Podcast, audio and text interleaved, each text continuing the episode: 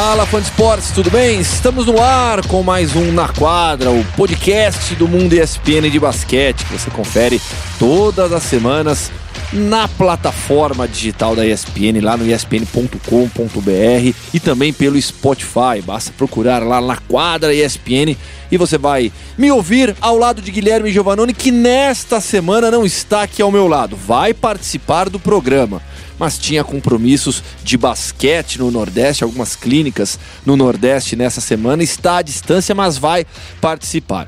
Por isso, nós temos também um convidado especial nesta semana, que eu já conheço de longa data, é, já fiz matéria com ele para TV, me colocou para ralar na quadra, quase morri naquele dia. Fernando Nandes, companheiro do basquete brasileiro, ex-profissional do Minas Tênis, que hoje em dia trabalha no Utah Jazz. E não é apenas mais um no Utah Jazz. Não é apenas mais um brasileiro que rala, que tenta sorte, que se esforça fora do Brasil para levar o nome do basquete brasileiro para fora também. O Nandes tem algo diferente e é sobre isso que a gente vai falar no programa dessa semana. Nandes, um grande abraço, é sempre um enorme prazer falar contigo. Fala, Gustavo. Pô, satisfação imensa estar aqui com vocês e, e poder compartilhar um pouco da história e explicar um pouco né, do, do, meu trabalho, que é o objetivo ajudar aí os técnicos brasileiros e o ambiente brasileiro do basquete. Nandes, por favor, explique o que você faz no basquete. Fala um pouquinho da sua trajetória também. Então, é uma coisa um pouco nova, né? A gente já teve a oportunidade da matéria lá pela ESPN e que bom que você falou que ralou, que esse é o objetivo mesmo de para poder evoluir, né, tecnicamente e taticamente, o atleta precisa se esforçar e sair da zona de conforto. Eu, né, a minha, a minha posição aqui no Utah Jazz, eu sou técnico de desenvolvimento em neurociência. E aí, às vezes, quando a gente fala de neurociência, as pessoas levam um pouco para a parte emocional, né? Que é uma área muito estudada no cérebro, a parte emocional do cérebro. Confiança, ansiedade, estresse. Mas eu sou mais da parte nova do cérebro, vamos dizer assim, que é a parte de percepção, cognição, né, que pode falar que é a tomada de decisão, pensamento, e a ação, que é a área motora, depois que você pensa e toma a decisão, você executa o movimento. Você, no dia a dia, faz treinamentos baseados na neurociência. Eu vou inclusive colocar para quem está ouvindo o podcast diretamente no Spotify, acesse o nosso link no espn.com.br também eu vou colocar na descrição aqui do podcast o link da matéria, o vídeo da matéria que a gente fez, para o fã de esportes visualizar essa nossa conversa também. Como são os treinamentos? Quais são os objetivos, Nandes? Então, os treinamentos, é, pode dizer que eu sou um técnico das fraquezas, né? Então a gente observa os atletas, o, né, com todo o staff do Jazz, eu também tô, fui contratado pelo Jazz e pelo time da J-League, o Salt Lake Stars, que é o time do Jazz da J-League, onde jogam os, os atletas mais jovens. E a minha função essa primeira temporada é estar mais perto dos mais jovens. Então eu estou um pouco mais no Salt Lake Stars do que realmente no Jazz, né, que eu estou participando dessa transição. O que a gente faz? Chegam as informações do Queen Snyder, dos assistentes técnicos, falando: olha, o, o Miei, o Justin e o, o Jarrell, que são os atletas desse ano que eles estão apostando mais na J-League, ah, precisa melhorar a mão esquerda, ou precisa melhorar a tomada de decisão. E aí eu, eu auxilio e acabou depois de dois, três meses que eu comecei, eles estão confiando um pouco mais em mim e eles mesmos estão falando, Nando, o que, que você acha que o MIE precisa melhorar? E eu falo, isso, isso, isso. Eles, ok. Aí eu mesmo pego eles individualmente, como se fosse um programa de desenvolvimento e agendado com um atleta, tipo, se ele chega uma hora antes do treino. Aí a gente trabalha aquilo. Aí um outro atleta, uma hora depois do treino, ele fica na quadra e eu trabalho as fraquezas, vamos dizer assim, usando exercícios de neurociência, que é um aspecto, teríamos que explicar mais profundo, mas é um pouco mais eficiente, porque como a gente sabe como o cérebro funciona, a gente consegue fazer exercícios especiais exatamente focado na fraqueza do atleta, de mão esquerda, aí a gente usa exercícios especiais. Não é só hoje, hoje em dia, não é só mais a repetição, que é uma grande, um grande método de aquisição de habilidades, mas não pode ser só a repetição, que acaba sendo um processo muito lento para melhorar. E a melhora como... acontece, mas a muito longo prazo. E como são esses exercícios? Dá um exemplo para gente de uma deficiência, por exemplo, de um atleta e que tipo de, de exercício que você dá? Então, por exemplo, o MIEI, a gente detectou durante os jogos da, da, de, do Stars, ainda nos treinos do Jazz, ele chama MIEI ONI, é um nome diferente. Ele estava com problema na tomada de decisão. Ele batia para dentro e a gente percebia que ele já, né, estou muitos anos na, nessa, nessa questão, a gente consegue detectar um pouco fácil. Ele batia para dentro e já logo procurava o passe. Ele não estava com tanta, vamos dizer assim, focando tanto na cesta. Aí não sabemos por quê, se não, quando ele jogava no college, algum problema. Eu estou assistindo alguns jogos dele do college para ver o quão profundo é isso. E aí, por exemplo, um exercício. Gente tem que mudar a predominância da tomada de decisão. Ele não pode um jogador que está almejando a NBA, é um jogador jovem, gente está trabalhando, mas ele ainda não está pronto para a NBA, né, para ser um titular da NBA, ele está sim tá em desenvolvimento. Quando a gente detectou isso, a gente tem que criar exercícios exatamente para isso. Por isso que a neurociência e é essa função que a gente está conversando, que é meu cargo, a gente vem com exercícios diferentes. Então, por exemplo, do grupo tradicional. Como é que seria um exercício tradicional? Ah, ele precisa pensar mais na cesta. Então, um exercício tradicional do basquete seria, ah, ele tem que bater para dentro e fazer mil bandejas de um lado, mil bandejas do outro, parar e arremessar, né? Focado muito na repetição.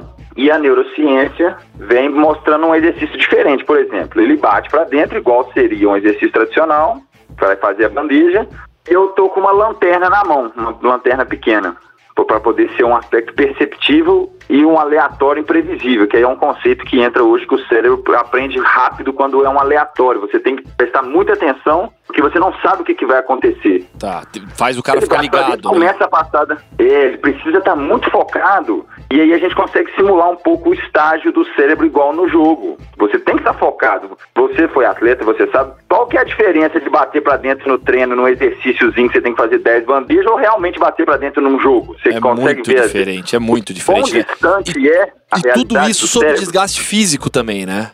Fora o desgaste muscular, é, exatamente. Então ele bate para dentro, começa a passada de bandeja, eu coloco, né, eu tenho sempre alguns auxiliares comigo, pessoas ajudando no rebote, ajudando no exercício, eu coloco um cara na zona morta. Então imagina uma pessoa na zona morta, o Miei bate para dentro, ele começa a passada de bandeja e eu fico com a lanterna embaixo da cesta, porque eu quero fazer que o cérebro dele foque na cesta porque ele estava desviando o olho quando ele batia para dentro, ele ficava olhando para o lado. Aí você vê que ele está pensando em passar. Aí ele bate para dentro, olhando para a cesta, porque eu estou embaixo da cesta. No último segundo, depois da passada de bandeja, quando ele vai estender o braço, se eu acender a lanterna, ele tem que passar a bola na zona morta. Se eu não acender, ele tem que fazer a bandeja. Então, o atleta até comete muitos erros, porque ele, no último milésimo de segundo, ele, que é igual no jogo, ele tem que mudar a decisão dele de acordo com o ambiente, não de acordo pré-determinado com o exercício anterior. Então, o exercício tradicional bate para dentro e passa a bola. Você já sabe antes o que, que você vai fazer. Aí não, né? É tem a imprevisibilidade, né? Aí esse, esse a gente chama de unpredictable random, é o aleatório imprevisível. Ele vai, não sabe, não sabe. Tem hora que o atleta, a gente, a gente brinca até que o atleta fura, é, fura o pneu. Ele pula e ai meu Deus, e confunde no ar e cai de volta com a bola na mão, sabe? Ele não conseguiu perceber, pensar e agir tão rápido. É até engraçado, o atleta começa a rir também. O cara deu tilt, lembra da época dos videogames Opa, antigos? O cara isso, dá tilt? isso entrega idade, hein? é, da nossa época isso. E aí lembra lá quando você treinou um tiltzinho que dava um, dois, você, pô, que você, o cérebro, o cérebro se engasga todo ali, vamos dizer assim, hein? Então esse seria um exemplo de um exercício tá ele também tem, ele também tem problema com a mão esquerda, a gente está fazendo alguns exercícios de mão esquerda também. É, são várias coisas. É, eu achei esse que você me contou bem tranquilo, até perto de outros que você. É, eu sei que você dá. Daqui a pouco a gente vai falar sobre os atletas da NBA com quem você já trabalhou. É até nesse vídeo que está aqui na Sim. descrição para quem acessa pelo espn.com.br. Dá para visualizar bastante esse exercício também. E Nandes, o Guilherme Giovanoni deixou algumas perguntas para você. Vamos ouvir? Perfeito. Olá, Gustavo Hoffman. Olá, Nandes. Nandes, muito obrigado pela sua participação. É um prazer tê-lo aqui conosco. Bom, a primeira pergunta é: esse seu método, como você consegue mensurar a melhora dos atletas é, nos treinamentos, né?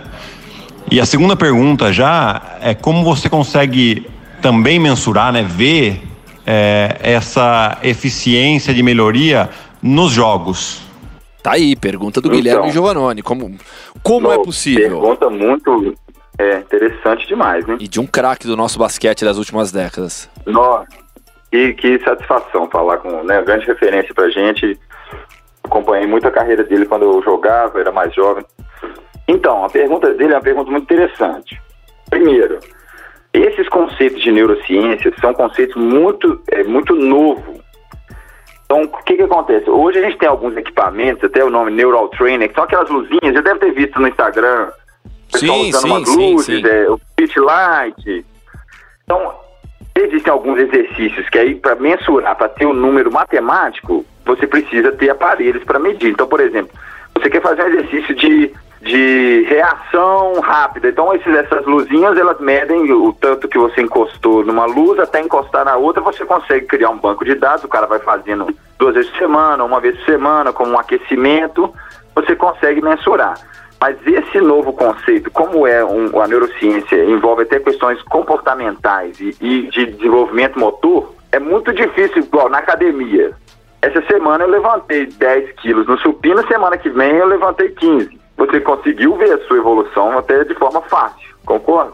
Plenamente. Medir o cérebro é algo não é tão fácil assim, ainda não existem esses mecanismos, mas a gente consegue, primeiro, né, experiência de anos, percepção do comportamento do atleta na quadra. Ele começa a fazer as tomadas de decisões, você percebe é, no dia a dia. E no jogo, a gente até comentou, né, uma vez a gente conversou recente, você pega as estatísticas do cara, o cara melhorou 5% em arremesso de três. É, e aí é uma forma mais direta de mensuração também, né? Aí fica que assim, existe essa percepção que você citou, mas para citar o caso do atleta que você que você falou agora, né? Bom, ele tinha problema na, na, na tomada de decisão. Peraí, vamos, o aproveitamento dele melhorou, o número de arremessos dele melhorou.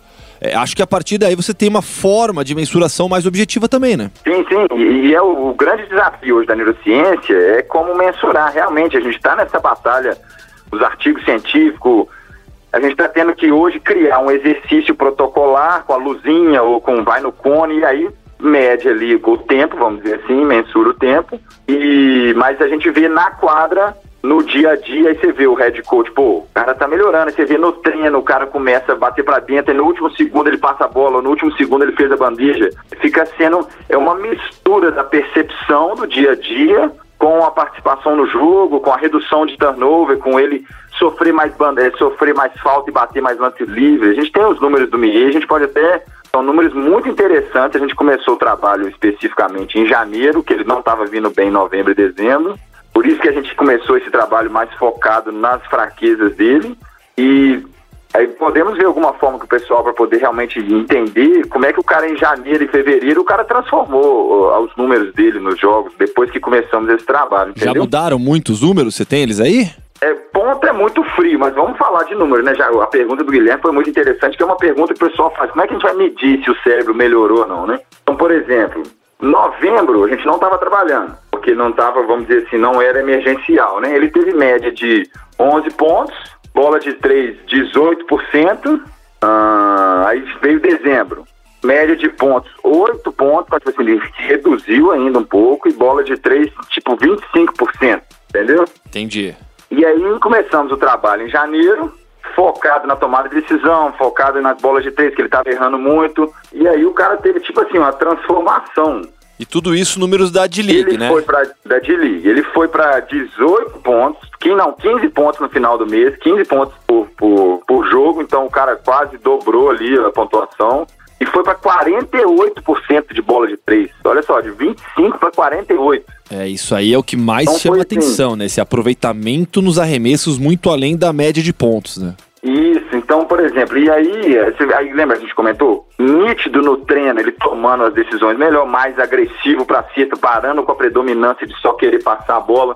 Então, eu tive até um feedback interessante anteontem, que o, o head coach da D-League chama Martin, ele é o técnico da Alemanha, ele é técnico assistente da seleção da Alemanha. Ele falou que a imprensa perguntou para ele, ah, o que que houve que o Miguel melhorou muito o arremesso, ele até falou, não, ele tá trabalhando agora com o nosso técnico de neurociência e tal, olha só, que feedback legal, né? Legal pra caramba. A imprensa percebeu que o cara deu um salto de, de qualidade no, no arremesso e me- melhorou muito o percentual de acerto dele. E o próprio técnico já falou, não, ele tá trabalhando agora com o nosso técnico em neurociência e tal. Pô, é um feedback, assim, muito legal pra minha primeira experiência aqui, é uma coisa muito nova, os jogadores, os, treinadores ficaram, alguns, né, ficaram meio assim no início, ah, será que funciona, será que não funciona? Então, como se a gente tivesse batido o martelo aí, que olha, Funciona, viu? Ah, com certeza. E olha só, Nandes, o Gui deixou mais uma pergunta para você, mais um questionamento, olhando agora para o nosso basquete. Vamos ouvir. Outra pergunta que eu tenho, Nandes, é em relação ao, nosso basquete aqui, né? Você hoje trabalha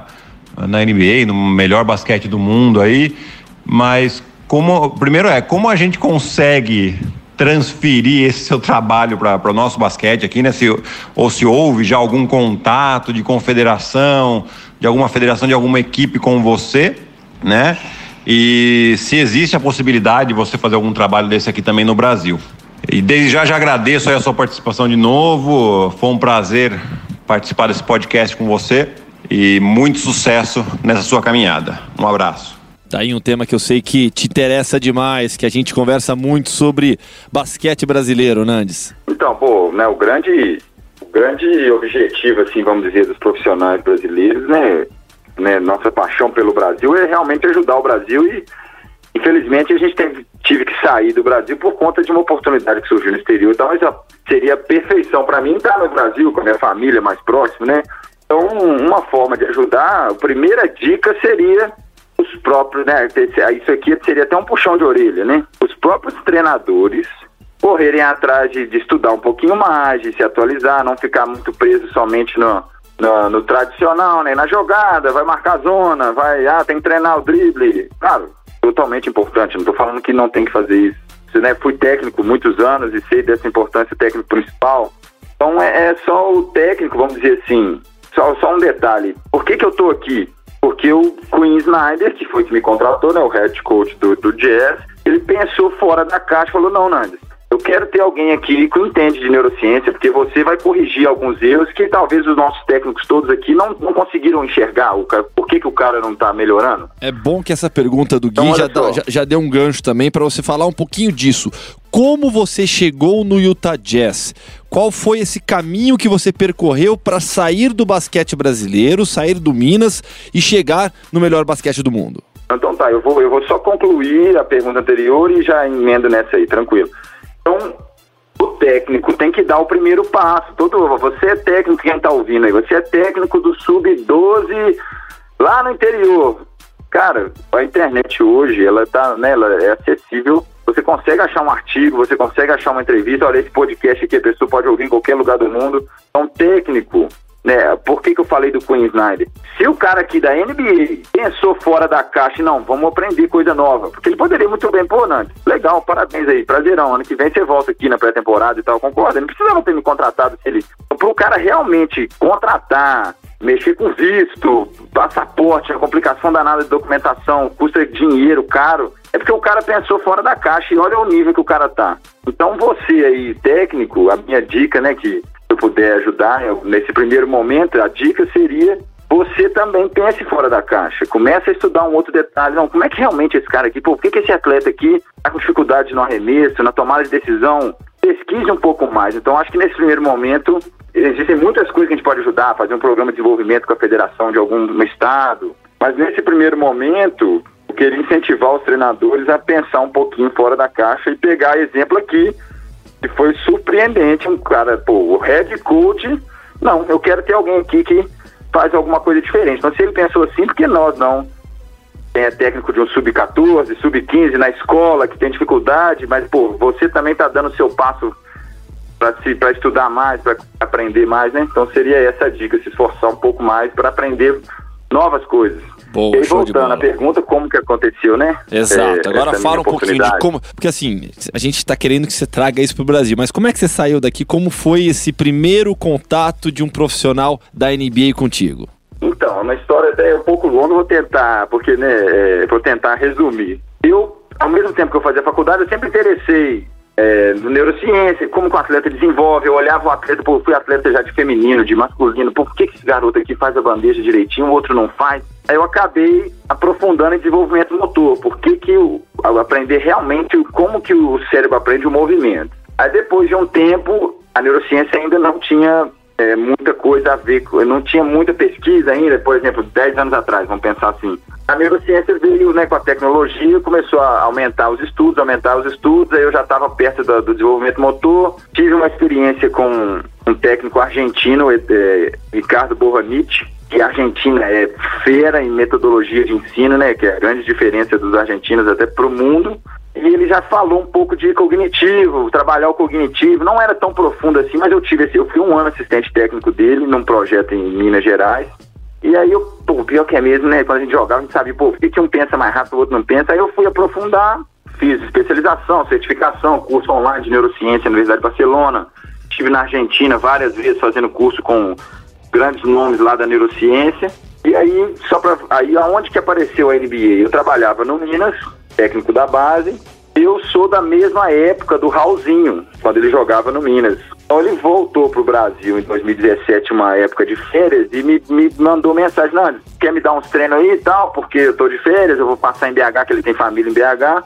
Pô, claro, seria uma honra para mim, né? E passou mais um tempinho, eu tive a coragem de perguntar para ele, olha, posso fazer alguns conceitos de neurociência com você? Não preocupa não, não é nada diferente não, mas eu vou tentar te explicar como é que o cérebro funciona e tal, que eu aprofundei tanto nesse tema que eu, eu fiz mestrado, fiz certificações e eu comecei a dar aula na faculdade dessa matéria de neurociência e o esporte. Aí ele gostou, né, vou tentar resumir agora, ele gostou muito, treinamos assim uns 10 dias, ele, não, isso é muito diferente, eu nunca tinha visto isso, joguei na Espanha, joguei na NBA, seleção brasileira muitos anos, ninguém nunca me explicou um exercício igual você está me explicando. Pô, isso foi um incentivo para mim sensacional, um cara desse nível falar que nunca tinha feito exercícios né, nesse, nesse nível de dificuldade ou nesse nível de, de desafio, né, pro cérebro. Aí no final a gente tem um nível de amizade já de, da época de jogar e tal. O pai dele foi meu técnico, o Raul, o pai. Ele falou, não, o dia que você quiser ir lá nos Estados Unidos, você, pô, eu pergunto lá se você pode assistir o treino, se você pode, aí você fica lá em casa e tal. Eu falei, ó, se você convidou de educação,